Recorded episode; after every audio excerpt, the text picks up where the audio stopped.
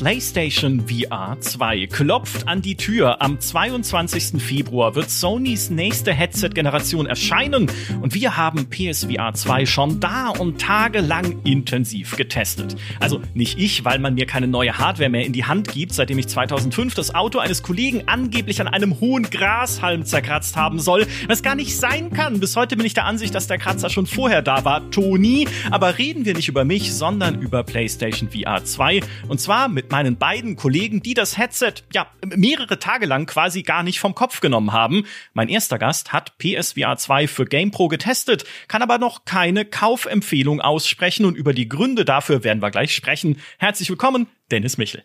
Ja, hallo, hi.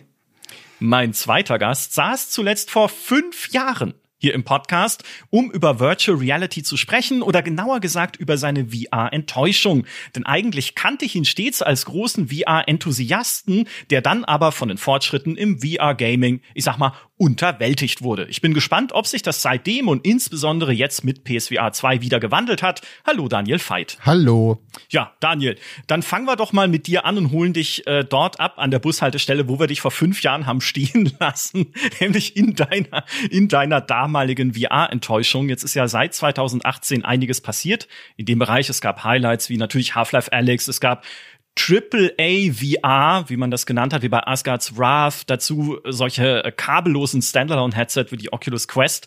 Bist du inzwischen wieder VR-hungriger geworden? Ja, bedingt, würde ich sagen. Also in den letzten fünf Jahren sind natürlich einige Titel erschienen, die mehr als je zuvor gezeigt haben, was diese Technik einem bieten kann. Und natürlich sind die Spieldesigner für VR-Titel auch sehr viel besser geworden in den letzten Jahren und ähm, haben gelernt, wie man ein VR-Spiel baut. Also wie ich mich in der Welt bewege, wie ich ähm, meine Hände vernünftig einsetze. Das funktioniert alles schon wesentlich besser als noch vor einigen Jahren. Mhm. Die wirklichen AAA-Erfahrungen ähm, sind dennoch sehr, sehr wenige. Und es gibt halt sehr viel so Kram, sage ich mal. Gerade im Oculus Store oder im Meta Store ist es ja jetzt inzwischen, ähm, gibt es wirklich sehr, sehr viele Titel, aber wirklich wenige, die auf ein Niveau kommen, technisch und spielerisch, das mit, sag ich mal, hochklassigen, klassischen Konsolen oder PC-Titeln mithalten können. Die sind dafür dann aber so eindrucksvoll, dass es immer wieder cool ist, sowas zu spielen. Ich persönlich bin da jetzt auch gar nicht so böse, weil VR-Spielen ist, finde ich, immer noch eine etwas anstrengende Erfahrung. Also das ist jetzt nichts, wo ich mich jeden Abend vier Stunden hinsetze und mal vor mich hinzocke, sondern man muss sich darauf schon einlassen und nach ein, zwei Stunden spätestens dröhnt einem dann auch ein bisschen die Birne. Deswegen bin ich ganz froh, dass gerade diese AAA-Titel auch eine übersichtliche Spiellänge haben. Mal abgesehen von Asgard's Wrath vielleicht, das ja ewig geht. Ähm, insofern, wenn man eine wirklich faszinierende, einzigartige Spielerfahrung haben möchte, dann ist VR immer noch äh, eine geile Sache, zumal jetzt eben die Technik auch mittlerweile auf einem Stand ist, wo man sagt, das ist schon wirklich cool und die Kinderkrankheiten der ersten oder zweiten Generation, die sind in weiten Teilen behoben.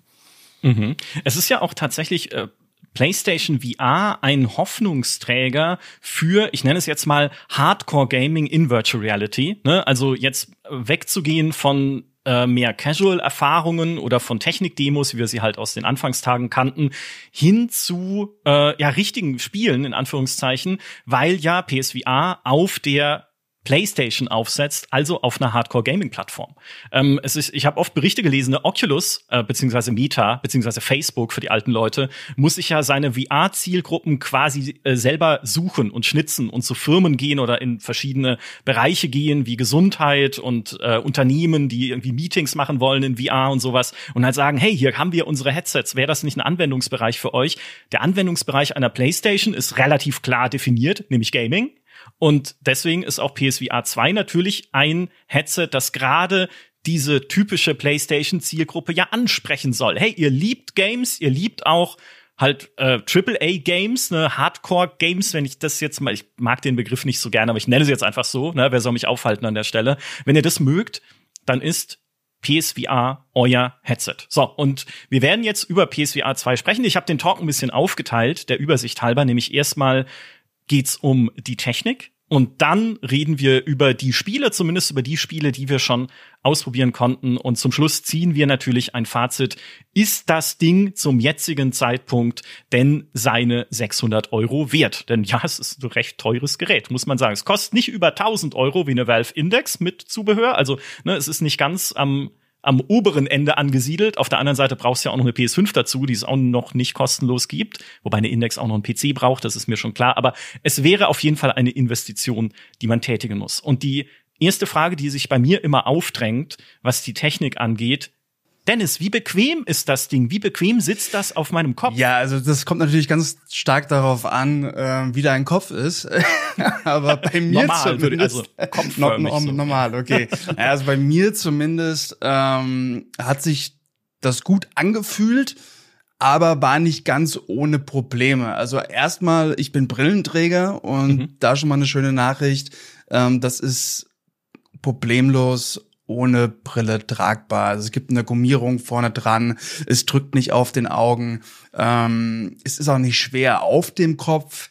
Das Einzige, was bei mir so ein bisschen problematisch war, aber auch erst nach, sagen wir mal, einer Stunde, 90 Minuten, man hat ja oben einen Stirnring drauf und du musst die PSVR 2 eben ganz speziell einstellen, damit du eben spezielles Sichtfeld hast, weil sonst ist es ein bisschen unscharf. Mhm. Bei mir ist es eben so, dass ich gerade den, den hinteren Bügel sehr feststellen muss, dass es sehr stark auf der äh, Stirn dann sitzt und da fängt es dann schon nach einer Stunde, 90 Minuten doch schon merklich anzudrücken und ist dann nicht mehr ganz so angenehm. Gerade wenn du auch in manchen Spielen so ähm, ja eine Rumble-Funktion hast und dann hast du so leicht siechende äh, Kopfschmerzen schon, dann rumbles noch ein bisschen in deinem Kopf. ähm, das ist dann nicht ganz so prickelnd, aber wie gesagt, das ist eben bei jeder Person unterschiedlich und ähm, ich glaube, bei Daniel war es ja gar nicht, oder? Nö, ich bin sehr zufrieden mit der Bequemlichkeit der Brille. Ich fand ja die erste PSVR schon die bequemste äh, VR-Brille und es ist jetzt bei der VR 2 auch wieder so. Ich hatte am Anfang ein bisschen am Nasenrücken ein Problem, wo ich mir dachte, na nu, da klemmt aber was. Dafür, dass da so viel Gummi drin ist, kratzt es oben am Nasenrücken aber ein bisschen, bis ich dann gemerkt habe, dass ich die Brille natürlich per Knopfdruck nach vorne ziehen und dann entsprechend anpassen kann. Und dann, äh, wenn man sie aufsetzt oder wenn man das für sich rausbekommen hat, dann ist das wunderbar. Habe ich gar keine mhm. Probleme mit. Da ist eher die, die MetaQuest 2 eine, eine, die noch Zusatzequipment braucht, damit sie bequem sitzt und nicht sich anfühlt, als hätte man sich irgendwie eine Taucherbrille auf Maximum ins Gesicht geschnallt. Äh, Laienfrage an der Stelle trage ich denn das Headset über einer Brille oder anstatt, also wenn ich Brillenträger bin, ne, einfach als Sehhilfe äh, eine Brille habe, ne, trage ich das Headset da drüber oder trage ich es anstatt der Brille? Nee, also du hast die Brille ganz normal, also deine persönliche Brille ganz normal auf dem Kopf und ziehst dann die PSVR 2 äh, drüber. Okay. Ja. Ja, ja, das ist gut. Ähm, was da natürlich dazugehört, ne, wenn ich das Ding erstmal aus der aus seiner Schachtel befreit habe, nachdem ich es gekauft habe, wie viel muss ich denn dann einrichten? Ich erinnere mich, ich habe eine Oculus Quest äh, mal da gehabt und da war natürlich, ne, da hängt ja auch kein Gerät dran, das ist ja ein Standalone-Headset, aber ne, da musstest du erstmal so eine Zone auf den Boden malen irgendwo. Überhaupt musstest du erstmal einen Platz finden, wo du äh, eine VR-Zone in deiner Wohnung einrichten kannst. Wenn nämlich daran angekoppelt, ne, an die Frage, wie gut klappt die Einrichtung bei diesem Headset, auch die Frage, wie viel Platz brauchst du in deiner Wohnung für PS VR 2, Daniel? Das kann man sich relativ frei aussuchen. Es gibt mhm. insgesamt drei Modi. Der Sitzend-Modus, bei dem man dann auf dem Schreibtischstuhl oder auf dem Sessel sitzt. Da braucht man natürlich nicht so viel Platz. Dann gibt's den Stehend-Modus, wenn man sich lieber hinstellt und ein bisschen mehr Bewegungsfreiheit in den Armen möchte. Und es gibt den Room-Scale-Modus, da wird ein äh, Bereich von zwei mal zwei Metern empfohlen. Beim Stehend-Modus und beim Sitzend-Modus ist es, glaube ich, einmal ein Meter. Und das Ganze funktioniert so, dass äh, beim ersten Kalibrieren der Brille bittet mich die Software, mir den Raum, in dem ich stehe oder sitze, sehr, sehr genau anzuschauen. Ähm, dass ich sehe auch durch die Brille durch, also die hat auch diesen Modus, dass äh, die Kameras vorne den Raum um mich herum aufzeichnen und ich dann so eine Art Schwarz-Weiß-Bild vom Raum um mich sehe, damit ich auch weiß, wo ich bin und damit ich auch zum Beispiel meine Controller nehmen kann, ähm, die dann ja sonst unsichtbar wären. Ähm, und dann gucke ich mich in dem Raum um und bekomme so ein blaues, kristallines Gitter über den Raum projiziert, das zeigen soll, okay, diesen Raumbereich habe ich erkannt. Der, das Gitter zeichnet zum Beispiel auch Pflanzen jetzt grob nach oder Möbelstücke oder im Zweifel auch Haustiere oder Mitbewohner, die in der Gegend rumstehen oder sitzen. Und dann sagt die Brille irgendwann, okay, passt, habe ich jetzt verstanden. Ähm, wir können loslegen. Beim Sitzen Modus ist es so, dass er dann so ein weißes Gitter um mich herum projiziert. Da sitze ich dann drin wie in so einem Zylinder und da sehe ich dann schon, wenn ich die Controller zum Beispiel ausstrecke und dieses Gitter durchboxe, dass da so ein roter Warnring aufleuchtet und mir sagt, okay, ähm, wenn hier jetzt jemand wäre, dann hättest du dem jetzt wahrscheinlich die Faust reingehauen. Ähm, deswegen sei ein bisschen vorsichtiger oder äh, behalte deine Arme etwas näher bei dir. Mhm. Äh, Dennis, wenn ich dich richtig verstanden habe, gibt es da einen Bug, oder? Was diesen Spielbereich angeht? Ich weiß nicht, ob man es jetzt Bug nennen kann, aber bei mir ist zumindest das Problem, ähm, dass ich viel Helligkeit auf mir selber benötige, damit nicht ständig dieser Spielbereichs Neukalibrierung angezeigt wird. Aha. Also ähm, gerade so in den ersten Tagen, also ich habe das mal zum Verständnis, ganz normalen, äh, weiß ich nicht, 10 Quadratmeter Raum, wo, wo ich halt spiele. Ähm, ganz normales Tageslicht oder eben abends mit künstlicher Beleuchtung. Und äh, da hatte ich ähm, wirklich die ersten Tage ziemlich große Probleme, dass ständig eben diese Neukalibrierung im Spielen aufploppt. Ich konnte dann auch nicht wirklich was einstellen. Da ging es wieder ins Spiel zurück. Und da habe ich dann irgendwann so gemacht, dass ich wirklich ganz intensiv Licht auf mich gerichtet habe, also den Raum stark ausgeleuchtet habe. Und dann kam das nicht mehr so oft vor. Ist aber nicht optimal gelöst aus meiner Sicht. Ähm, also ich weiß nicht, ob es ein Bug ist, aber es ist auf jeden Fall eine Software-Sache, wo man sicher noch nachbessern kann. Mhm. Ähm, was mich nur ein bisschen gestört hat, gerade auch im Vergleich zur äh, MetaQuest, da kannst du nämlich den Spielbereich einfach ausstellen. Ja? Also wenn ich dann, das ist ja quasi nur eine Sicherheitsmaßnahme, damit mir das Gerät eben sagt, ey du, pass auf, du bist gerade hier irgendwie am Fernseher oder an irgendeinem Möbelstück, ähm, da besser nicht gegenhauen. Ähm, aber gerade wenn ich sitze oder wenn ich wirklich auch eine größere Fläche vor mir habe, ähm, dann wäre es halt schön, wenn man es einfach deaktivieren kann. Geht leider aktuell noch nicht. Ich kann mir vorstellen, dass es vielleicht nochmal nachliefern. Wäre zumindest super. Das ist jetzt natürlich kommt es immer ganz drauf an, wie euer ähm, Raum beschaffen ist, also wie die Helligkeit ist, wie die Größe des Raums ist und so weiter und so fort. Das muss nicht bei jedem so sein wie bei mir jetzt, aber ja, das das war halt so ein bisschen unschön. Ja, wir leben alle in Höhlen, ne? möglichst wenig äh, Licht, das ist doch klar. Okay. Natürlich. Ja, interessant. Ähm, wo du gerade schon den Vergleich gezogen hast zur Meta Quest, ich nenne sie, ich bin Traditionalist, ich sage immer noch Oculus Quest, so. Passt auch. Passt Aber für das für das gute alte äh, kabellose Headset. Die äh, PSVR 2 ist ja nicht kabellos, sondern kabelgebunden an die PS5. Stört dich das Kabel? Überhaupt nicht. Oh. Also das hat mein Vorfeld ja auch schon so ein bisschen gelesen, dass viele Leute sich ein bisschen an dem Kabel aufhängen. Ähm, ich muss sagen, mich stört's gar nicht. Also das Kabel ist viereinhalb Meter lang. Also für, für meinen Raum passt das perfekt. Ähm, und auch beim Spielen, auch im Stehen-Modus, im Sitzen-Modus, das liegt quasi direkt vor dir. Und ähm, also ich bin da nicht drüber gestolpert oder gab es auch sonst keine Probleme. Und ich sag mal so, also wer wirklich ein kabelloses VR-Headset haben möchte und sich daran eben wirklich aufhängt, der sollte sich dann wirklich keine PSVR 2 kaufen, sondern wirklich dann zur Meta, zur äh, Oculus Quest 2 einfach greifen. Mhm. Da ist ein Aspekt dabei, der, finde ich, ein wenig schade ist, denn die MetaQuest 2, die hat ja diesen kabellosen Nativmodus, sprich, die berechnet die komplette Grafik in sich selbst.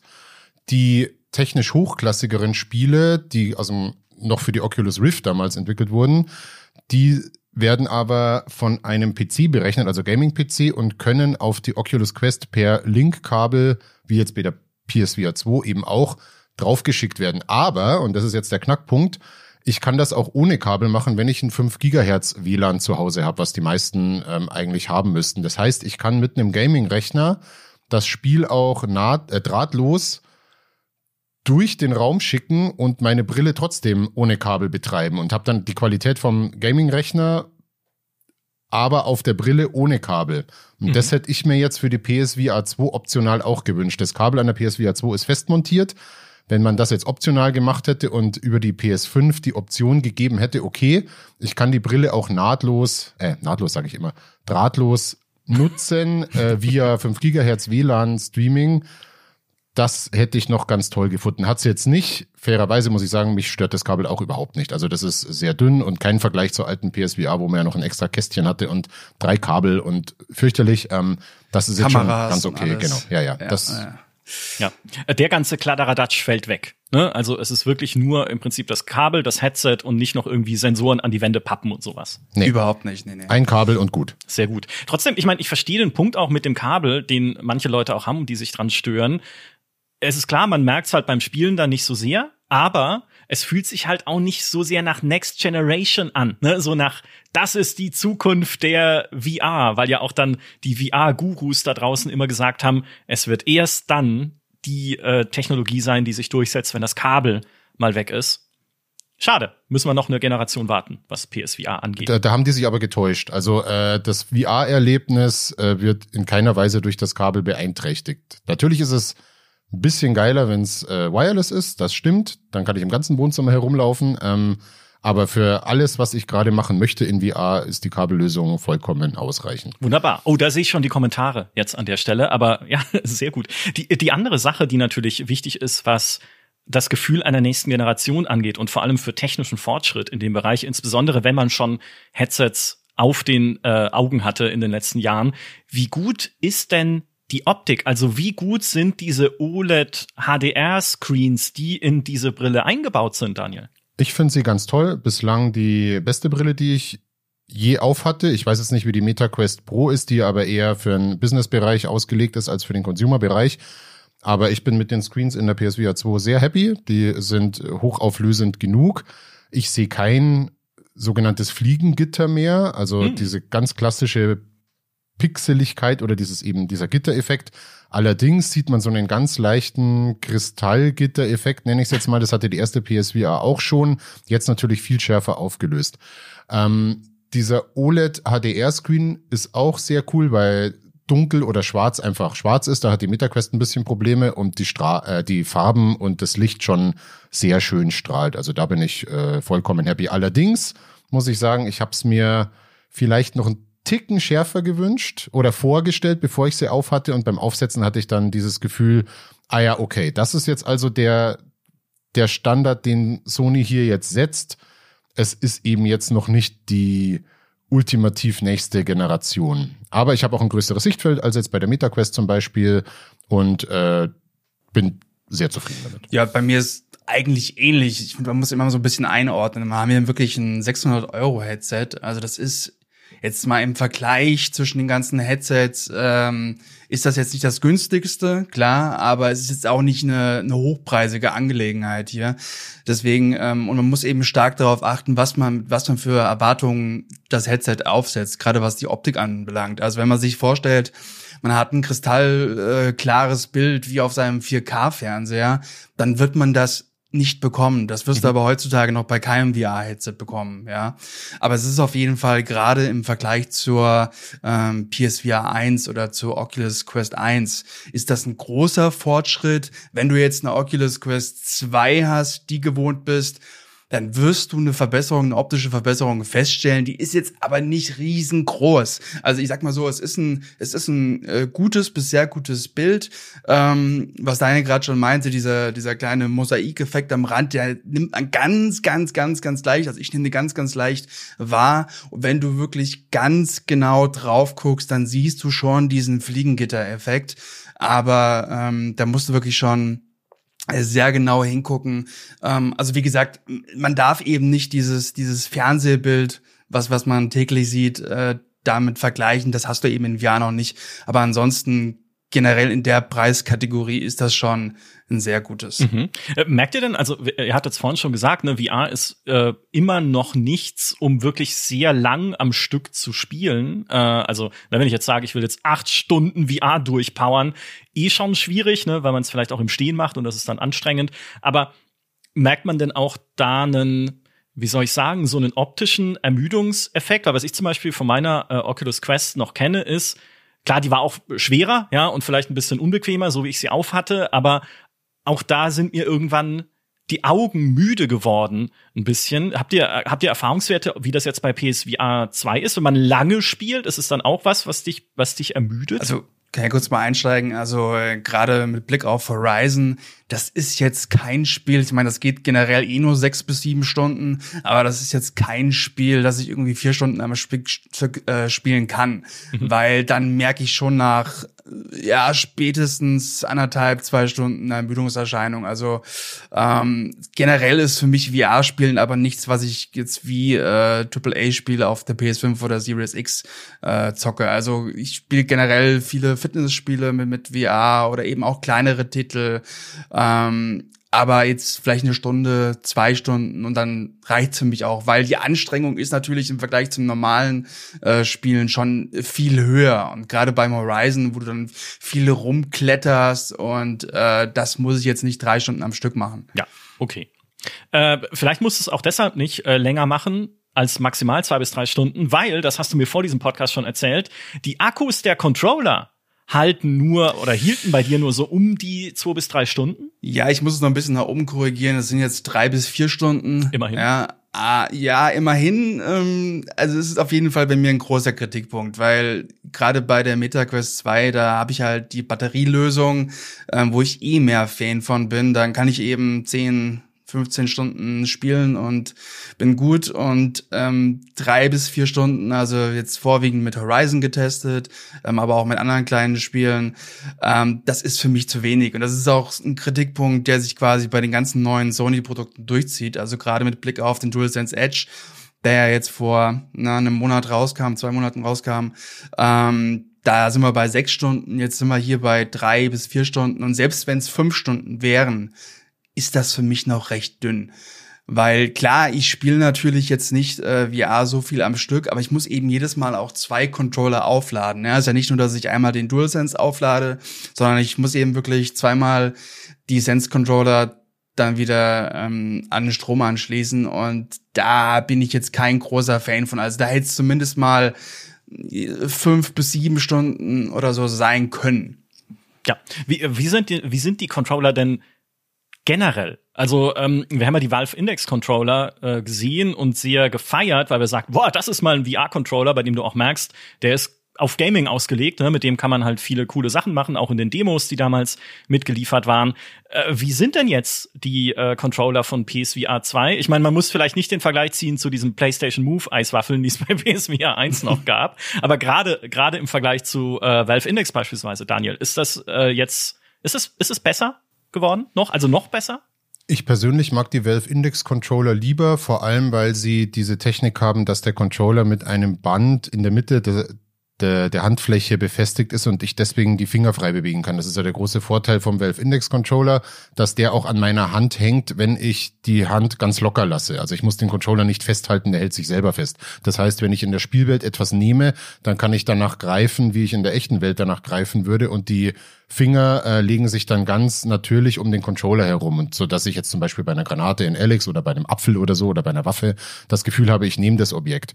Das können jetzt die PSVR 2 Controller nicht. Die halte ich schon in der Hand fest. Die sind eher vergleichbar mit den Quest Controllern. Sprich, die erkennen schon, wenn ich meine Zeigefinger bewege, wenn ich meine Daumen bewege. Ich kann Thumbs Up geben zu Charakteren in der Spielwelt, was immer lustig ist. Ähm, sie sind leichter als die von der Oculus Quest 2, äh, Beta Quest 2, Verzeihung, ähm, weil keine Batterie drin ist. Und sie sind etwas umständlicher zu nehmen. Bei den äh, Quest Controllern, da habe ich irgendwie das Gefühl, da greife ich hin und die Hand weiß schon, wo sie hin möchte. Aber weil die äh, VR 2 Controller so ein bisschen bisschen aussehen wie irgendwas, was MC Escher äh, gemalt hat, muss ich die, wenn ich nicht diese durchsichtig Brille mir einschalte in der VR 2, muss ich die Brille immer kurz abnehmen, dann die Hände reintun ähm, und dann die Brille wieder aufsetzen. Also die Hände rutschen nicht automatisch in den Controller rein. Oft hat man dann, geht man von der falschen Seite rein und dann muss man so ein bisschen rumfummeln, bis man sie anhat. Das ist aber wahrscheinlich auch eine Gewöhnungssache. Also wenn man irgendwie mal gelernt hat, wie man sie hinlegt und wie man sie dann wieder nimmt, dann äh, kommt man da schon rein. Insgesamt finde ich die MetaQuest Controller ein bisschen angenehmer, eben wegen der Schwere und äh, weil ich eben leichter reinkomme. Ansonsten bin ich ganz zufrieden damit. Mit der Akkulaufzeit hatte ich jetzt persönlich auch kein Problem, aber auch nur, weil ich noch nicht so lange am Stück gespielt habe und äh, traditionell die Geräte dann eben, wenn ich weiß, okay, ich mache jetzt eine längere Pause, die dann auch wieder ans Netz hänge. Ich finde es ein bisschen verwirrend, die Positionierung der L1, R1, L2, R2 ähm, Trigger ich verstehe, was Sony damit erreichen wollte, dass äh, die Zeigefinger-Trigger, die äh, analog sind, L und R2, jetzt muss ich das selber überlegen, heißen, weil es die sind, die sich mehr anfühlen wie die L und R2 auf dem äh, DualShock beziehungsweise DualSense Controller. Gefühlt würde ich aber immer sagen, L und R1 ist oben und die anderen sind unten. Und da ist es jetzt genau umgekehrt. Da muss man sich auch erstmal dran gewöhnen, gerade wenn du in äh, Horizon zum Beispiel die Einblendung kriegst, ja, deinen Bogen ziehst du mit L2, dann denkst du so, alles klar, und nimmst den Bogen sozusagen am Handgriff und nicht mit dem Zeigefinger und dann denkst du, wieso kommt mein Bogen nicht aus meinem äh, Schulterverwahrungsdings da raus? Und dann merkst du, ah nee, ich hätte den Zeigefinger nehmen müssen. Das ist alles ein bisschen eine Gewöhnungssache, aber äh, ja, da gewöhnt man sich dann wahrscheinlich schon dran. Am Anfang war es ein bisschen ja. verwirrend. Ja, okay, nachvollziehbar. Sieht man eigentlich, also weil du gerade gesagt hast, ne, wenn man in die Controller reingreift, sozusagen, wenn man das Headset auf den Augen hat, ist es denn so wie bei der MetaQuest, dass äh, die Controller halt auch dann um, also in der VR-Welt sozusagen angezeigt werden. Da sind die doch dann so rot, halb transparent irgendwie zu sehen, wo sie halt gerade liegen, so dass man sie direkt, direkt greifen kann? Oder, oder hast du so eine Anzeige nicht bei PSVR? Ich habe keine gesehen. Dennis? Nee. Verrückt. Also, was ich da noch mal ergänzen würde, ähm, also ich bin bei Daniel, also ich finde die auch gut. Ja, die liegen gut in der Hand. Ist halt, wie gesagt, was er auch meinte, ähm, mit dem frei bewegen ist nicht ganz so optimal gelöst. Ähm, aber was mich so ein bisschen irritiert, ähm, sie hätten zumindest mal eine optische Erkennung an die Controller dran machen können, weil gerade wenn man das, das Headset auf dem Kopf hat, und äh, will so in die Controller reinschlüpfen und man also es ist schon relativ schwer zu sehen, was jetzt der linke und was der rechte Controller ist. Also er hätte wirklich schon so eine kleine optische Markierung oder so eine kleine Rifflung an einem der Controller äh, geholfen. Es gibt zwar an den äh, L1, L2 Tasten, da hast du, das steht natürlich dran und auch bei, bei der Handgelenksschlaufe, da steht ganz, ganz äh, klein L, L1 oder LR dabei, aber da denke ich mir auch so, warum bringt man da nicht einfach nochmal eine kurze Markierung an, damit ich wirklich weiß, okay, das ist jetzt mein rechter, das ist mein linker Controller. Das ist natürlich ein kleiner Kritikpunkt, mhm. aber mhm. das ist mir auf jeden Fall aufgefallen. Ja, ich meine, für Leute wie mich, die ständig links und rechts verwechseln, äh, absolut nachvollziehbar. ähm, ein Feature, ein Feature, das äh, mit zur Optik gehört und das äh, sehr begrüßt wurde und sehr äh, gehypt wurde im Vorfeld von PSVR 2, ist ja das Eye-Tracking.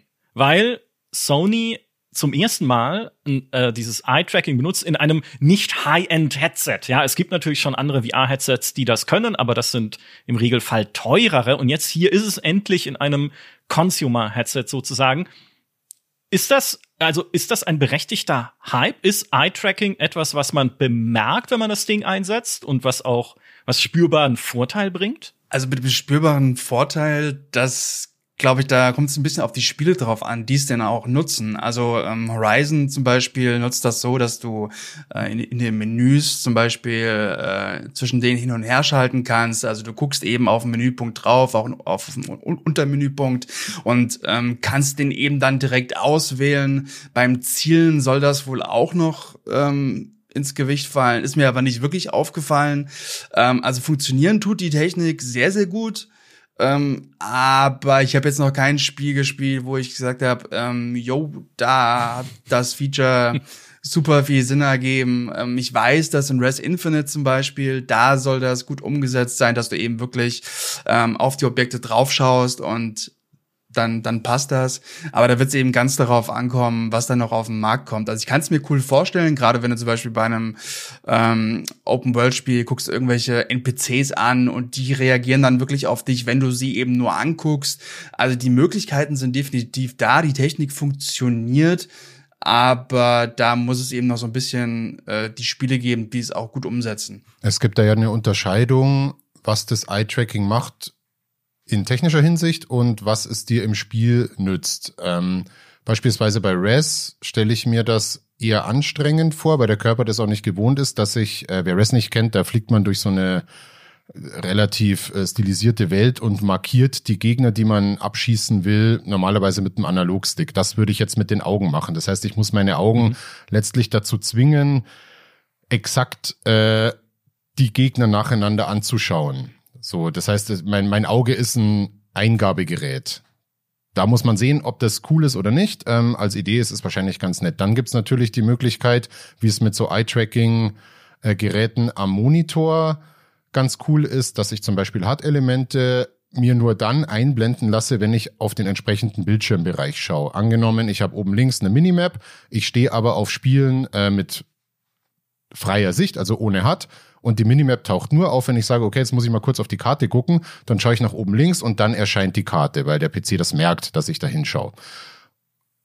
Bei der PSVR 2 dient das Eye-Tracking aber auch noch äh, einer anderen Funktion, nämlich dem sogenannten Foveated Rendering.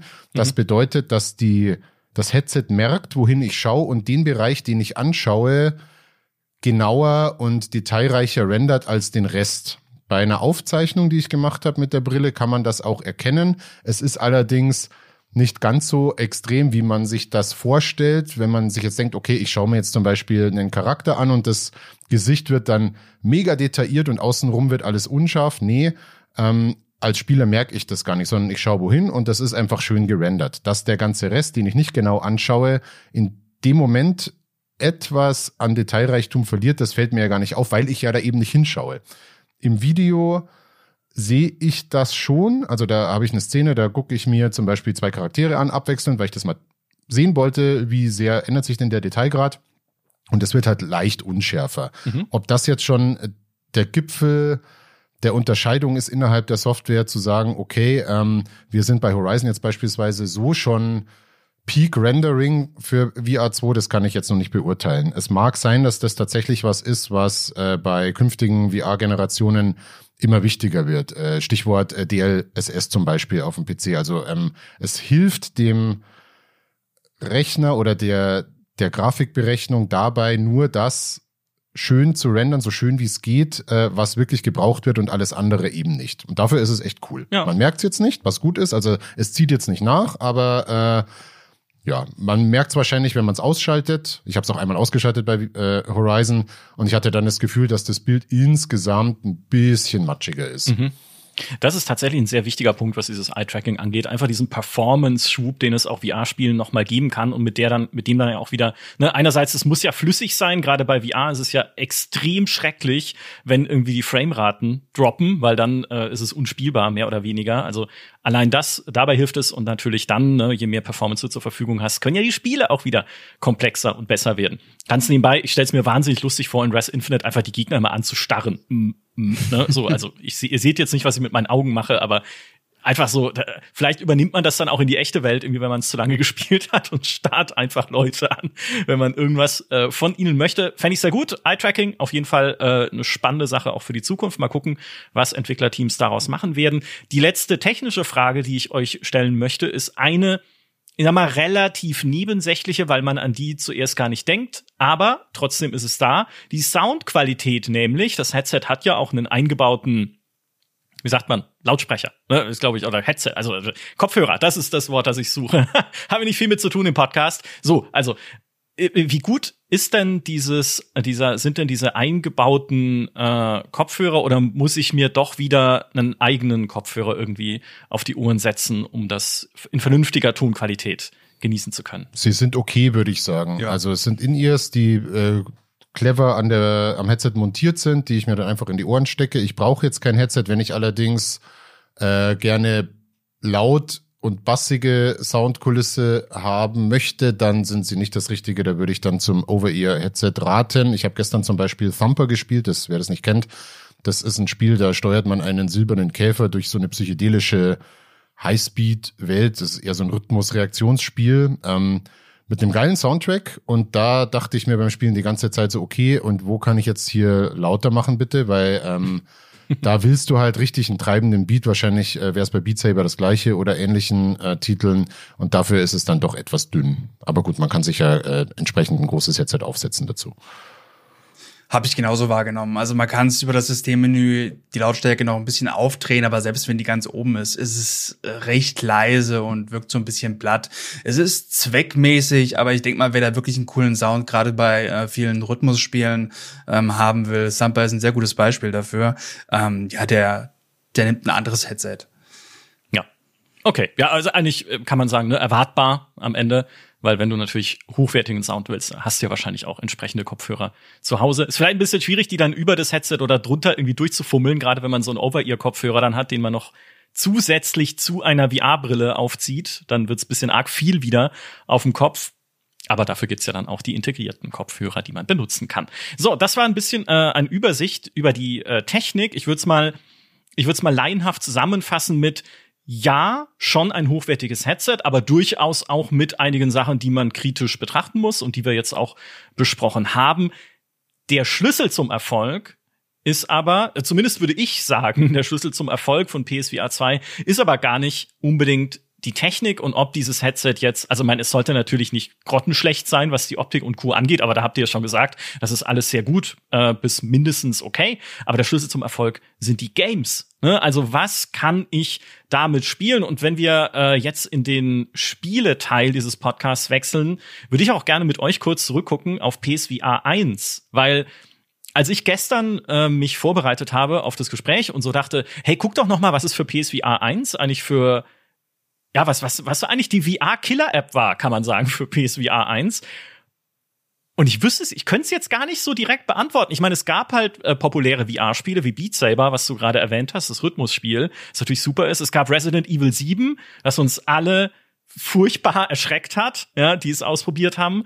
Und es gab Robinson The Journey, das muss ich gestehen, habe ich völlig vergessen gehabt, aber das war dieses Dino-Spiel, wo man so durch diese Welt geht und sich diese Dinos anguckt und da entdeckt und sowas. Ähm, Wurde damals auch groß beworben zum PSVR 1 Start. Aber äh, Dennis, würdest du sagen, es gab eine, eine Killer-App für PSVR 1, also irgendein Spiel, wo alle gesagt haben, okay, dafür muss ich dieses Headset haben?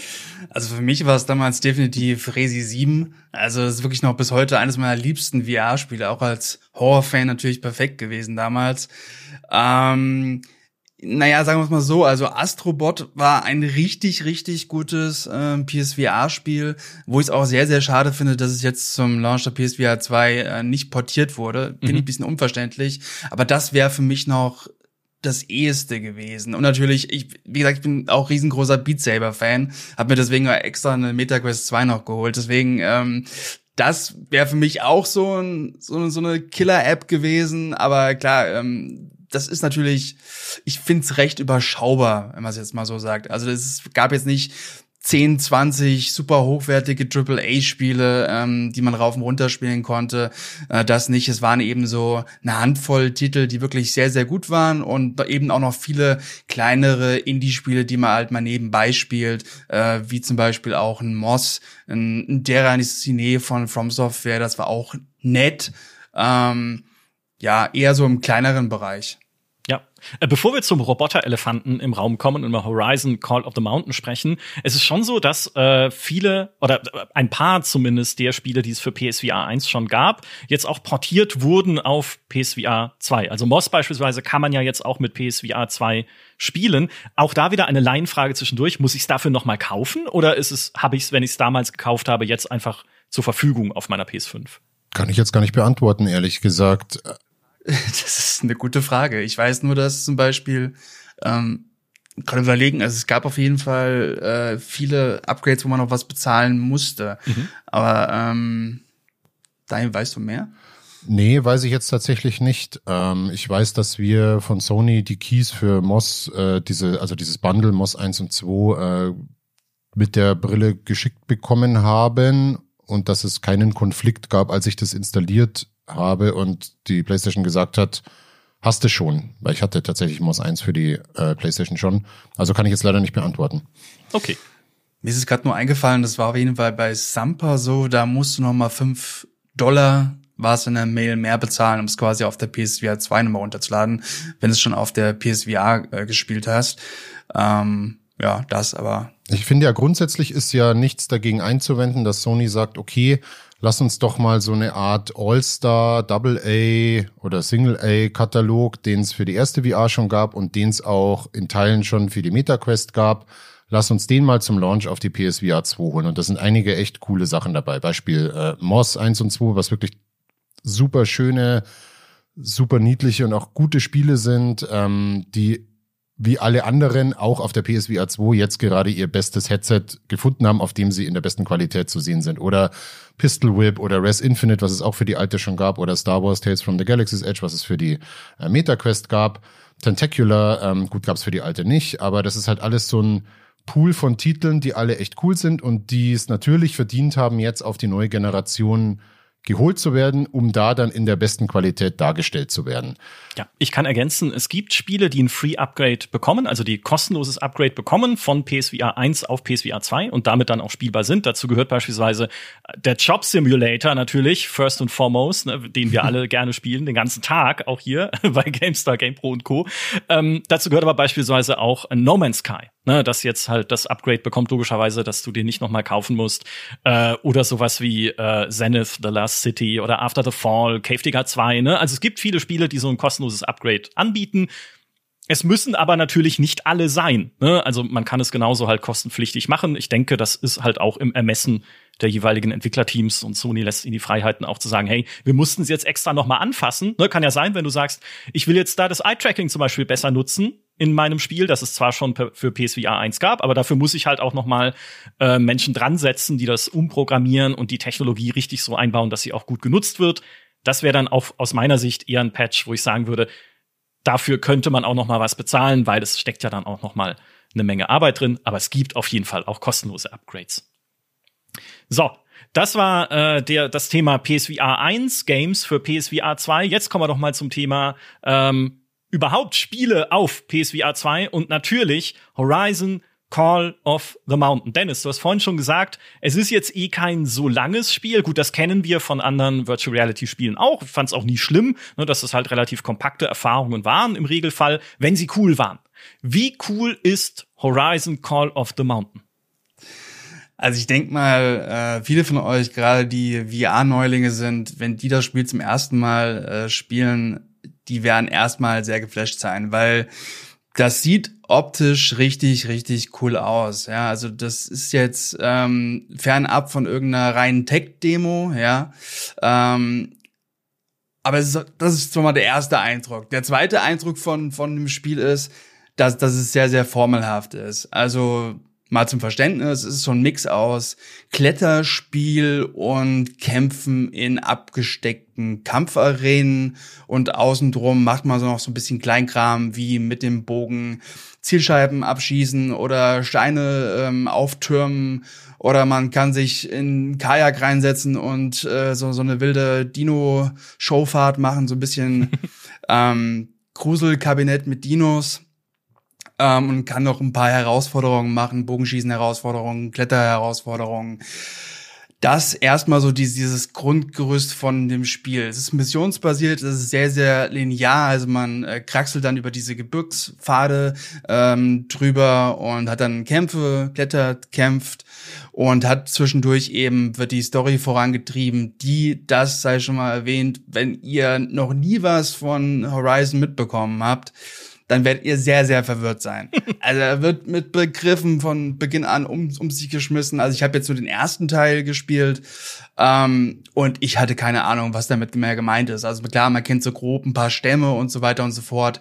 Das Spiel äh, spielt zwischen Zero Dawn und Forbidden West, aber es ist schon arg verwirrend. Ich glaube, selbst wenn man sich in einem Universum auskennt, kann man da ab und zu schon mal so denken, so, huch, äh, was geht's jetzt gerade? Was, was reden die da? Ähm, und äh, ja, generell die Story ist zweckmäßig. Ich glaube, wenn man Fan ist, wird man noch ein bisschen mehr da rausholen können.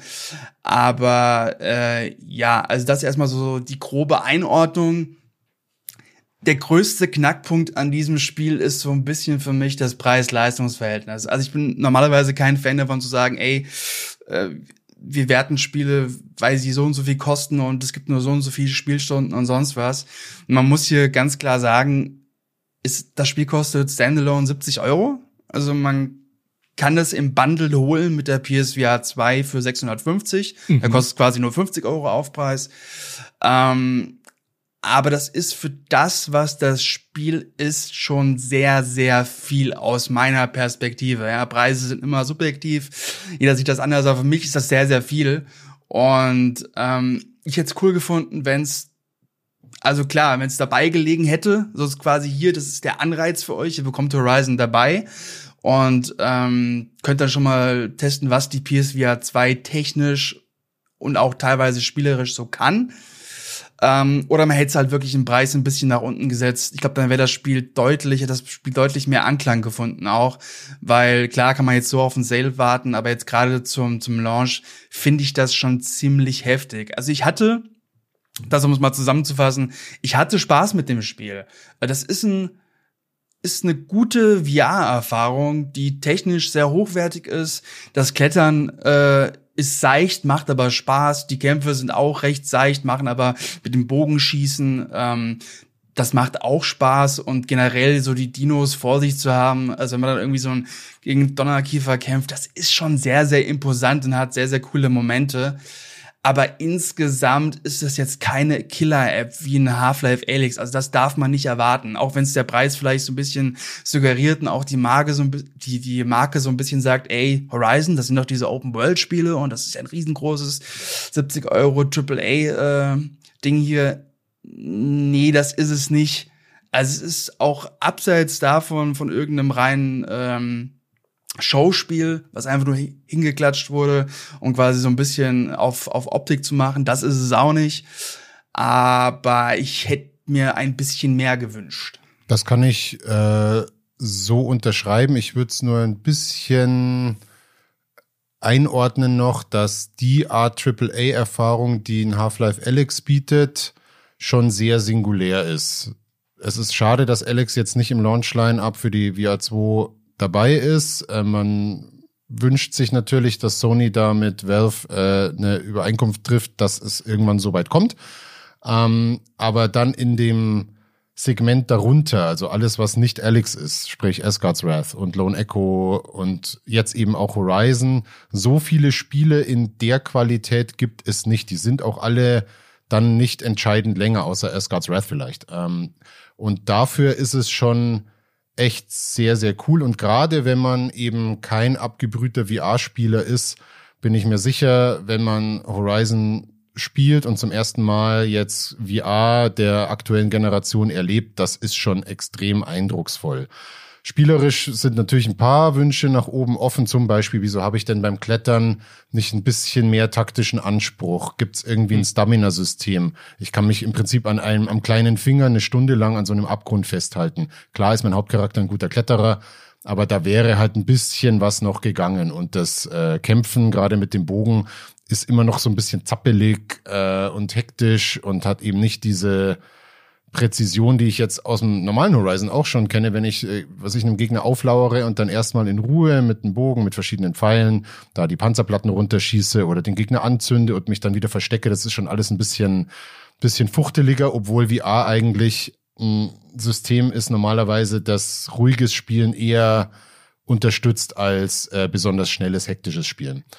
Das und der Preis äh, sind halt die Dinge, wo ich sage, okay, ähm, Vielleicht ist da die Balance nicht ganz da, aber es ist trotzdem verglichen mit, was es sonst so gibt im VR-Sektor, äh, schon eine extrem eindrucksvolle Erfahrung. Okay, na immerhin. Aber was, was ich natürlich äh, an der Stelle fragen muss, wenn ich das den Begriff Klettern höre und erschaudere, ist, ich habe Höhenangst. Also ich mag es halt einfach nicht. Ich mochte das schon beispielsweise auch mit der Oculus Quest nicht in Vader Immortal, wo es so Kletterpassagen gibt an der Festung von Darth Vader auf Mustafar, ja, wo man halt auch manchmal außen rumklettern muss. Muss ich aber sagen, da ging's noch. Ja, also ich musste ja nicht nach unten schauen, unbedingt. Muss ich natürlich jetzt in äh, Call of the Mountain hoffentlich auch nicht. Aber könnt, könnt ihr einschätzen, gerade was jetzt diese Kletterpassagen angeht, die ja doch halt mit fest zum Spiel gehören und recht häufig zu sein scheinen, äh, ist, das, ist das gut für Leute wie mich, die Höhenangst haben? Nein. Da oh, muss ich jetzt ganz klar, okay. muss ich jetzt mal ganz klar sagen und ehrlich gesagt, ich ähm, ich verstehe da den Designprozess der Entwickler nicht so ganz. Angenommen, es gibt Leute, die überlegen sich und die haben das Geld, dass sie sagen, ey, mit äh, VR2, ich habe jetzt mir eine PS5 gekauft, jetzt ist es soweit, ich mag jetzt nicht einen Gaming-PC unterm Tisch haben, ich mag mich jetzt da nicht groß damit beschäftigen, wie kriege ich denn jetzt hochqualitatives äh, VR-Gaming auf meine Brille so, sondern die PS5 mit ihrer technischen Stärke und die PS VR2 mit ihrer technischen Stärke, die sind aufeinander angepasst das ist jetzt äh, die perfekte Brille, um jetzt mal damit anzufangen. Und was ist das State of the Art Spiel, was es für die PSVR 2 gibt? Ja, Horizon Call of the Mountain. Okay. Hm. es sind jetzt nicht so wenige Leute da draußen, die, glaube ich, äh, mit Höhen ein bisschen ein Problem haben. Und ich fand es ehrlich gesagt bei Alex auch schon ein bisschen problematisch. Klar, die gehören zum Universum dazu, aber ich als jemand, der vielleicht nicht mehr so wie früher, aber der ein kleines Problem mit Arachnophobie hat, ich hatte bei Alex lange ein Problem, im Spiel weiter voranzukommen, weil ich mit den Headcrabs ein Problem habe, wenn die mir ins Gesicht springen. Und das ist in VR einfach was völlig anderes, als es äh, auf einem 2D-Display ist. Ne, das ist einfach, das triggert sofort ja. Mhm deine Angst. Bumm. Und bei Horizon, ich habe jetzt keine Höhenangst. Ich habe vielleicht ein Problem, wenn ich irgendwie auf einer wackeligen Holztreppe äh, stehe ähm, in 200 Meter Höhe und da runter schaue, da wird es mir schon auch ein bisschen flau, aber sonst nicht. Und, muss ich auch dazu sagen, ähm, Plastizität gerade in die Ferne ist bei VR nicht ganz vergleichbar wie in echt. Also wenn ich jetzt auf einem Berg stehe und ins Tal schaue, das wirkt einfach tiefer, also in echt jetzt, das wirkt einfach tiefer als es VR darstellen kann. Je weiter Dinge in VR entfernt sind, desto mehr kommen sie vor wie eine Tapete. Das heißt, wenn ich jetzt wie in Horizon äh, an einem Brett hänge und in den Abgrund runterschaue, dann schaut es natürlich nicht ganz so aus wie in echt. Aber weite Teile des Spiels basieren darauf, dass du tatsächlich frei über mehrere hundert Meter tiefe Abgründe klettern musst. So. Hm. Und dann schaust du automatisch irgendwann nach unten weil du es, weiß ich nicht, ich glaube auch du als jemand, der Höhenangst hat, du schaffst das auch nicht, wenn du irgendwo weit oben bist, dass du immer nicht hinunterschaust. Nein, das, natürlich das nicht. Nee. Ja, und das finde ich schon irgendwie, mir macht's jetzt nichts aus, aber ich finde es halt schon irgendwie krass so. Also, dass man das Spiel dann genau so macht. Und es sind halt auch am Anfang ist es relativ leicht, sich überall festzuhalten, aber du bekommst dann später im Spiel so Kletteräxte, die du in eine Felswand reinhauen musst und da musst du auch ein bisschen Schwung drauf geben, damit die dann in die Felswand reingehen. Das ist ein bisschen vergleichbar wie die Äxte bei ähm, der, der, der Tomb Raider Trilogie jetzt der jüngsten. Ne? Also man muss da schon so bam bam bam und dann kletterst du da hoch und oft gelingt dir das nicht so ganz und dann rutscht du halt ein Stückchen ab, so lange bis du die Axt jetzt wieder richtig reingehauen hast. Oder du musst teilweise über den Abgrund einfach drüber springen. Ich habe keine Höhenangst, mir macht das nichts aus, aber sogar ich bekomme beim Abrutschen kurz so einen Moment so, oh, oh je, wenn ich jetzt wirklich Höhenangst hätte, weiß ich nicht, was da mit mir passiert. So. Man muss das, glaube ich, äh, also alle, die wirklich Höhenangst haben, die sollten das vielleicht mal ausprobieren, ob es ihnen was ausmacht oder nicht. Aber es ist schon tatsächlich ein Faktor, wo ich mir dachte, so für ein Spiel, was äh, ein System mitverkaufen soll, puh, mutige Designentscheidung, ne? Ja, äh, oh, äh, ja, äh, kann ich äh, gut nachvollziehen. Wo ist, warum Call of the Mountain? Warum nicht Call of the Plains? Ja, einfach unten. Wäre vielleicht nicht so eindrucksvoll dann am Ende, aber. Vielleicht ist es ja auch aber so ein Ding, ähm, was VR dann jetzt bin ich bei der Anwalt äh, derer, die dieses Spiel entwickeln. Vielleicht gehört es aber auch dazu. Es gab ja von Dark Pictures zum Beispiel ähm, oder dem Vorgänger, ich weiß es nicht mehr, wie es hieß. Da gibt's ja auch diese Geisterbahnfahrt. Und natürlich äh, sind Horrorspiele in VR ganz toll. Und natürlich ist, wenn du ein U-Boot-Spiel hast oder irgendein Unterwasserspiel, da baust du natürlich auch Dinge ein, die dich dann so ein bisschen schaudern lassen oder halt, ne, dadurch, dass du in VR alles etwas intensiver wahrnimmst, nämlich nahezu wie in echt, äh, ist natürlich die Versuchung groß, dann auch Situationen zu schaffen im Spiel, die dann extra noch mal ein bisschen Adrenalin aus dir rauskitzeln. Das finde ich vollkommen okay. Und The Climb zum Beispiel von Crytek damals hat ja extra auch das so gemacht, dass diese Höhenerfahrung oder Klettererfahrung in VR extrem umgesetzt ist. Ich finde es halt nur ein bisschen merkwürdig, dass man das in den State-of-the-Art-Launch-Titel so einbaut auf die Gefahr hin, dass viele, die sich das Gerät vielleicht gekauft hätten oder das Spiel, ähm, dann sagen, ja, sieht geil aus, aber ich kann es halt leider nicht spielen. Ja. Wenigstens springen mir keine Spinnen ins Gesicht. Ich habe nämlich Angst vor Spinnen auch. Ich habe Angst vor allem, eigentlich kann man sagen, im Wesentlichen. Da sind keine Spinnen drin, oder? Ist, hoffentlich. Ich habe noch keine gesehen, ne? Nö, ich habe auch noch keine gesehen. Okay. Puh. Gut, gut, gut. Ähm, apropos Spinnen, äh, beziehungsweise apropos andere Spiele, ja, ähm, hoffentlich nicht apropos Spinnen. Ihr konntet ja nicht nur äh, Horizon Call of the Mountain spielen, sondern äh, Daniel, du hast gerade schon Moss erwähnt. Moss ist übrigens eines der Spiele, das kein kostenloses Update bekommen hat, weil da eben das Entwicklerteam gesagt hat, wir können es nicht kostenlos updaten. Also das müsste man sich, selbst wenn man es für PSVR 1 schon besitzt, für die zweite Auflage kaufen. Nochmal, aber wie ist es denn? Also ist das jetzt, äh, auch gerade wenn man es schon kennt von PSVR 1, ist das ein Upgrade, das sich auch tatsächlich so anfühlt und so aussieht?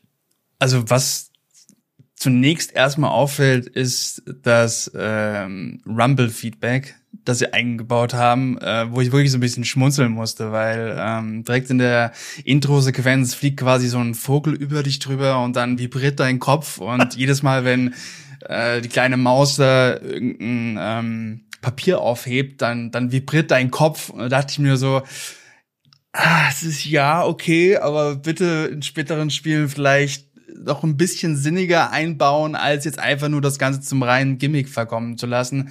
Also das fällt sofort auf. Ansonsten ähm, muss ich sagen, ist mir da nicht, ich hab's auch auf der MetaQuest 2 gespielt, Moss, ähm, ist mir da jetzt nicht großartig was aufgefallen. Also Moss wer, wer es nicht kennt, ihr guckt da quasi von, von schräg oben auf die Spielwelt drauf, ähm, steuert mit dem Controller eine kleine Maus, macht viele ähm, Rätseleinlagen, kämpft ein bisschen gegen Feinde. Ähm, zwischendurch wird eine, ähm, ja, schöne Geschichte erzählt, so ein bisschen märchenhaft. Äh, ist ein ganz fantastisches Spiel, aber wenn man das jetzt auf, einer, auf einem anderen VR-Headset schon gespielt hat, habe ich da jetzt nichts gesehen, wo man sagt, ja, das muss ich jetzt wegen dem Rumble-Feature, dass mein Kopf da ein bisschen vibriert, muss ich mir das jetzt nochmal holen. Optisch, ja, sieht's aus wie Moss. es ist halt wie bei den anderen Titeln äh, auch die crispeste Moss-Erfahrung. Also dadurch, dass ich eben dieses sehr hochauflösende OLED HDR-Display habe, sieht halt Moss auf der PSVR 2 so gut aus wie auf keinem anderen System. Das Spiel ist natürlich das gleiche. Aber es ist äh, halt ein Vorzeigetitel, vor allem wenn man äh, Diorama VR-Spiele mag, die einen ganz eigenen Reiz haben. Also wer VR bis heute noch nicht ausprobiert hat, ähm, viele Leute, denen wird's ja so ein bisschen übel bei VR, wenn sie quasi ein Ego-Perspektiven-Spiel haben, vor allem eins, wo sie sich selbst bewegen. Angenehmer sind meistens äh, Spiele mit Cockpit-Perspektive, wozu ich jetzt auch das Kajak VR zum Beispiel zählen würde. Also ein Spiel, das mich automatisch im Spiel in eine Situation versetzt, wie in echt, wo ich mich selbst nicht groß bewege. Also sprich, ich bin in mhm. einem Raumschiff-Cockpit, wie bei ähm, X-Wing Squadrons oder wie hieß es nochmal? Star Wars Squadrons, genau. Oder ein Mech-Spiel oder ähm, wahrscheinlich auch Gran Turismo 7, das wir jetzt noch nicht ausprobieren äh, konnten. Und dann gibt's eben noch diese Diorama-Spiele wie Moss, wo ich sozusagen als stiller oder interagierender Beobachter von schräg oben isometrisch letztlich in die Spielwelt reinschaue. Und das ist halt einfach irgendwie geil, wenn du halt diese Märchenwelt siehst und du siehst da diese kleine Mäusefigur, die da rumläuft, mit der du auch interagieren kannst, ist bei Demeo zum Beispiel, was so ein bisschen so ein Tabletop-Rollenspiel, Hero Quest Simulator ist. Es ist auch so, es ist einfach total cool, wenn man so von oben in so einer Götterperspektive in so eine kleine Puppenstubenwelt reinschaut und mit der interagieren kann. Da ist enormes Potenzial. Also wenn ich mir vorstelle, zum Beispiel ein klassisches äh, Oldschool-Rollenspiel in so einer Perspektive, Baldur's Gate 3 für VR, ähm, und ich schaue einfach von oben auf meine Party runter und äh, steuere sie dann in, im taktischen Kampfmodus und so weiter. Ein Traum gibt's jetzt natürlich nicht, aber allein diese Sichtweise ist so cool und Moss ist dafür einfach ein fantastisches Spiel. Ja, was ihr auch spielen konntet, ist ja ein Star Wars Spiel, das wir zwar schon von Oculus kennen, weil es auch von den Oculus Studios kommt, ne? nämlich Star Wars Tales from the Galaxy's Edge. Und jetzt kenne ich ja selber Vader Immortal von der Oculus Quest und war damals echt beeindruckt. Also ich fand, das war richtig cooles Storytelling, spielmechanisch. Ja, natürlich, man kann mit dem Lichtschwert rumfuchteln, das ist immer gut, ne? Und dann äh, auch verschiedene Puzzles, die drin steckten und coole Kämpfe. Und also war echt eine, würde ich jetzt, also ich hätte jetzt nicht AAA VR unbedingt drauf gedruckt. Aber dafür, dass es ein Standalone-Headset ist, war ich schon beeindruckt. Ne? Hing ja kein PC dran, der das irgendwie abspielt. So, wie ist denn dieses äh, Star Wars Tales from the Galaxy's Edge jetzt auf PSVR 2? Also ich muss sagen, ich habe es jetzt nicht so lange gespielt. Ich habe nur mal ein bisschen reingeguckt und ähm, ja, ich sag, ich sag mal so, ähm, wenn man ganz großer Star Wars-Fan ist und unbedingt mal äh, durch ein Raumschiff selber durchlaufen möchte und äh, da so ein paar Aufgaben machen möchte, ist das sicher eine coole, ein cooles Abenteuer. Aber für mich war das jetzt spielerisch nichts, was ich jetzt stark empfehlen würde. Es ist halt was, wenn ich mir jetzt keine Reise äh, in die Star Wars Welt in Disneyland äh, kaufen kann, dann ist es noch die abwechslungsreichste Star Wars aus der Ego-Perspektive Erfahrung. So, ich persönlich fand Vader Immortal ein bisschen spannender ähm, und von den Titeln, die von den Oculus Studios kommen, dass sie ausgerechnet das jetzt genommen haben, ähm, verstehe ich hinsichtlich, okay, das kaufen die Leute wahrscheinlich gerne, weil Star Wars draufsteht äh, und eben nicht ein Titel draufsteht, den sie nicht kennen. Ähm, das kann man schon mal erlebt haben. Es ist ja nettes gewöhnliches VR-Spiel, würde ich jetzt mal sagen. okay. Es ist aber immerhin, ne, ich meine, es, es gibt ja Hoffnung für andere Spiele, die vielleicht mal irgendwann konvertiert werden könnten auf PSVR 2. Nicht, dass wir es jetzt an der Stelle schon wissen, dass es passiert oder so, aber wenn da mal ein Asgard's Wrath käme oder auch sowas wie Lone Echo, das ist jetzt auch schon sechs Jahre alt, also Lone Echo ist, ist urend, unendlich lang her, ich glaube 2017 war das schon, aber das sind ja richtig gute VR-Spiele und je nachdem, je besser sich das Headset äh, verkauft, könnte das ja durchaus Inspiration sein, die jetzt dann auch noch mal dorthin zu bringen. Das wäre was sehr Gutes. Gibt's denn äh, noch andere Demos, die ihr jetzt schon spielen konntet, oder was heißt Demos, andere Spiele, die ihr schon ausprobieren konntet und die ihr noch hervorheben würdet an der Stelle als besonders gut oder, oder eher nicht gut? Also für eine reine Erfahrung, für Leute, die noch nie VR gespielt haben, äh, kann ich sagen, dass Kayak VR Mirage was ist, was rein auf technischer Ebene und auf der Zugänglichkeitsebene Leuten vermutlich gefallen wird. Es ist halt jetzt nicht besonders viel Fleisch dran an dem Spiel. Das ist ein Spiel, da sitze ich in einem Kajak und paddle durch eine sehr, sehr schön dargestellte Umgebung, die sich relativ schnell abgenutzt hat. Ich glaube, es gibt irgendwie vier, fünf Biome, Antarktis, Costa Rica, Australien ähm, und letztlich paddle ich da eben entweder zwischen Eisformationen oder zwischen Felsformationen und ein paar Pflanzen so durch. Da gibt's auch verschiedene Modi, äh, Rennmodus gegen andere Spieler oder Time Trial. Ähm, und dann hat sich das auch relativ schnell erschöpft. Aber wenn ihr jetzt Bekannte habt, die noch nie VR gespielt haben und du sagst, okay, Horizon-Steuerung, das wirst du jetzt auf Anhieb mal nicht hinkriegen. Ähm, aber ey, jeder saß schon mal in dem Kanu oder in dem Kajak. Dann setzt dir mal den Helm auf, hier ist es dein Paddel viel Spaß. Und da glaube ich, allein von der technischen Qualität her, wie eben diese Welt dargestellt ist und das Wasser, ist es schon sehr eindrucksvoll. Sieht sehr echt aus. Ja. Äh, sonst hätte ich gesagt, wenn das langweilig ist, ist es ja wie Kajakfahren in echt. Nein, ich nehme es zurück. Nein, ich, das kann ein tolles Hobby sein. Kann auch sehr schön sein. ja, der, der Knackpunkt bei den ganzen Spielen jetzt für PSVR 2 ist ja, es sollen ja auch zum Launch kostenlose Updates kommen für AAA-Spiele, die man von der PS5 schon kennt. Und zwar für Gran Turismo 7 und für Resident Evil Village, ne, unter anderem in der guten alten Tradition des sich zu Tode Erschreckens in VR, die Risi 7 aufgestellt hat. Das konnten wir aber noch nicht testen jetzt vor Launch. Deswegen können wir da noch nichts zu sagen, wie gut sich das spielt und ob das jetzt, äh, ob das halt auch, ob das so eine Art ne, Killer-Apps sind, ne, wo du jetzt wieder sagen kannst, hey, es ist halt natürlich, das ist, steht relativ fest, nochmal ein ganz anderes Gefühl, Gran Turismo zu erleben und äh, auch Village zu erleben, aber ob die gut umgesetzt sind, ob das äh, wirklich was ist, was ihr auch Freunden zeigen könnt, um zu sagen, hey, so cool ist PSVR 2, das können wir an der Stelle leider noch nicht beurteilen. Und deswegen würde ich sagen, schreiten wir zum letzten Teil mit dem, was wir bislang haben, was PSVR 2 angeht und was wir gespielt haben, was ihr technisch ausprobieren konntet. Ist das ein gutes Headset? Und es ist auch ein empfehlenswertes Headset für den Preis von 600 Euro ohne Spiel oder 650 Euro im Bundle mit äh, Horizon Call of the Mountain. Und das, das muss ich noch mal, es ist wirklich ohne Spiel. Ne? Also sechs, es ist nicht mal so eine so eine Firlefanz-Demo dabei, wie bei der Valve Index, wo man hier die lustigen Portal-Roboter hat, die einem die Handsteuerung beibringen oder so, sondern es ist nichts dabei.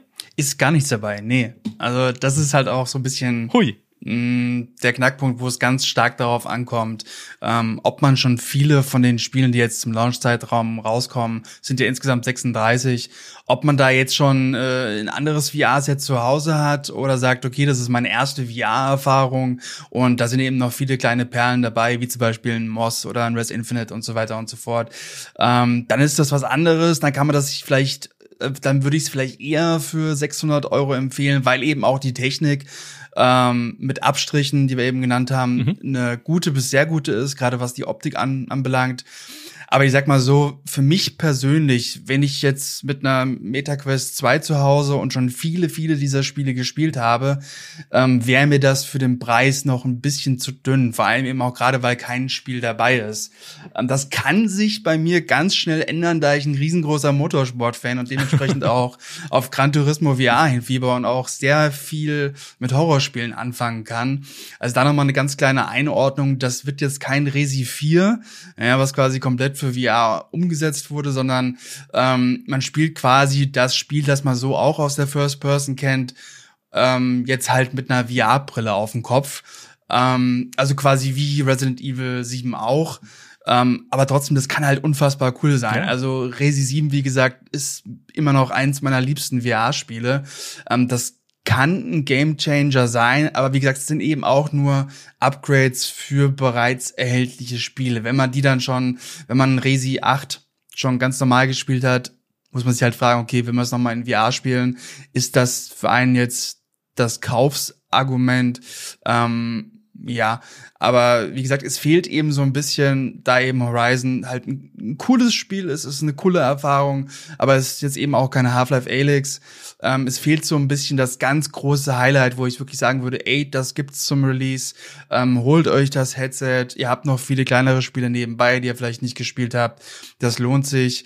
Ähm, so würde ich eher dazu tendieren, vielleicht einfach noch mal ein bisschen abzuwarten, auch gucken, was Sony denn für exklusive Spiele rausbringt, welche Spiele vielleicht noch portiert werden Mhm. von der PSVR oder generell ähm, von anderen Systemen. Und äh, ja, es ist so ein bisschen ein Versprechen an, an die Zukunft aktuell, aber das kann schon noch sehr, sehr cool werden. Und vor allem kann es noch für mich sehr, sehr cool werden, wenn sie noch ein Software-Update rausbringen mit dieser Spielbereichsbegrenzung. Das ist nicht so toll.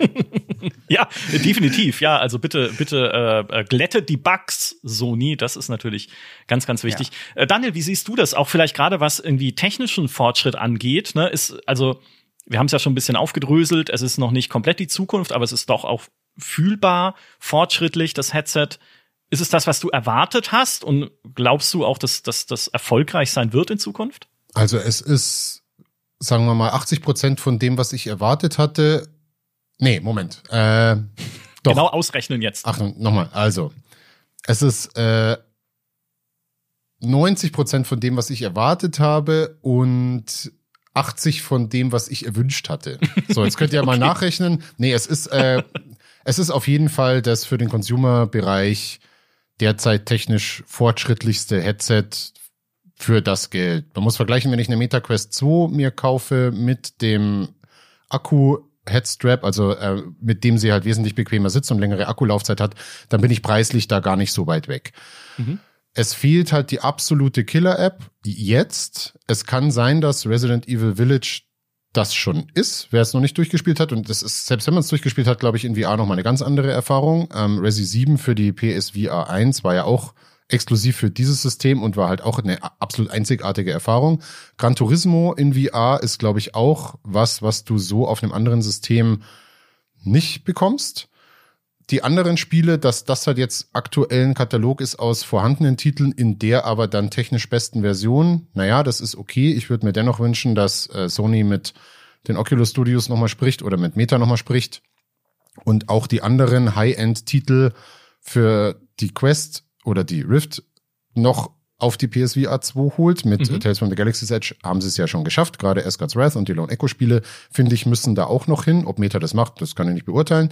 Ähm, und dann ist schon ein Katalog da, wo man sagt, okay, ähm, das ist jetzt schon sehr, sehr cool. Ich hätte mir auch ein neues Astrobot gewünscht, weil das erste brillant war. Eines der besten Jump'n'Runs in dem Jahr, haben nur leider so viele nicht gespielt, äh, weil eben so viele die PSVR 1 nicht hatten. Ähm, und dann ist halt der Blick in die Zukunft wichtig. So ist Sony dieses System so wichtig, dass sie einen richtigen AAA-Kracher dafür noch entwickeln werden. Werden sie es schaffen, Alex äh, auf die PSVR 2 zu holen? Bündeln sie quasi das Beste, was es im VR-Markt gibt, auf ihrem System? Dann würde ich sagen, ist auch der Preis gerechtfertigt, weil eben die vielleicht technisch ein bisschen besseren Headsets, die aber auf den Businessbereich abzielen, gleich so viel teurer sind, ähm, dass das einfach für einen Heimanwender wahrscheinlich nicht besonders interessant ist. Dann äh, hat Sony die Chance zu sagen, okay, wir haben die zugänglichste und technisch hochwertigste Brille fürs faire Geld mit dem entsprechenden Softwareangebot da. Stand jetzt, weil wir Gran Turismo und Village noch nicht testen konnten, würde ich sagen, ähm, warten wir das mal ab und dann kann sich halt jeder selber überlegen, ob die wenigen AAA-Dinge und die vielen in der besten Version spielbaren AA- oder Single-A-Titel, ob die einem das dann wert sind. Das Angebot ist groß, äh, die wirklichen Highlights sind dann halt überschaubar und dann muss man sich halt überlegen. Ja, ich finde, das ist auch tatsächlich äh, der Knackpunkt, den du ansprichst. Die Unterstützung durch Sony muss einfach da sein in den nächsten Jahren. Ich meine, es gab ja schon diesen Bloomberg-Report, wo es hieß, dass Sony die Produktionsziele runtergeschraubt haben soll, die Erwartungen zurückgeschraubt haben soll hin, äh, hinsichtlich PSVR 2. Sony hat dem widersprochen. Hat gesagt, es stimmt nicht. Ja, wir glauben an das Headset, wir haben das nicht umsonst entwickelt und wir wollen das am Markt etablieren. Was sie dafür unternehmen und wie weit sie gehen, das werden wir sehen. Aber auf jeden Fall Partnerschaften wären wahnsinnig wertvoll, gerade wenn es da draußen schon so einen Schatz an hervorragenden VR-Games gibt. Half-Life Alex auf PSVR 2, da, das da wäre ich, also ich sag mal, ich bin skeptisch, aber ich bin oft skeptisch, ob das passieren würde, weil dann glaube ich eher Valve sagen würde, wieso sollten wir das machen? ja, für uns ja nicht nötig. Valve sitzt ja eher auf einem Berg aus Geld, äh, auf äh, ja aus einem äh, Call of the Money Mountain sozusagen dank Steam. Also sie wären da nicht unbedingt zu gedrängt, jetzt äh, Half-Life Alex an Sony abgeben zu müssen. Aber das wäre halt wirklich das wäre eine Killer-App. Ja, du müsstest es auch noch mal natürlich anpassen auf die Controller, müsstest du vielleicht noch mal anpassen auf Eye-Tracking und Co. Nichtsdestotrotz, wenn, wenn das passieren würde, holla. Ja. Ob's passiert, wir werden es sehen. Ähm, die äh, PSVR äh, 1 hat sich damals fünfeinhalb Millionen Mal verkauft, was erstmal viel klingt und eigentlich auch nicht wenig ist. Aber wenn man das halt in Relation setzt zu über 100 Millionen äh, PS4s, die es damals schon am Markt gab, ist es doch dann noch ein, äh, ja, ungefähr ein Zwanzigstel halt davon nur der PS4-Besitzerinnen und Besitzer, die sich das zugelegt haben.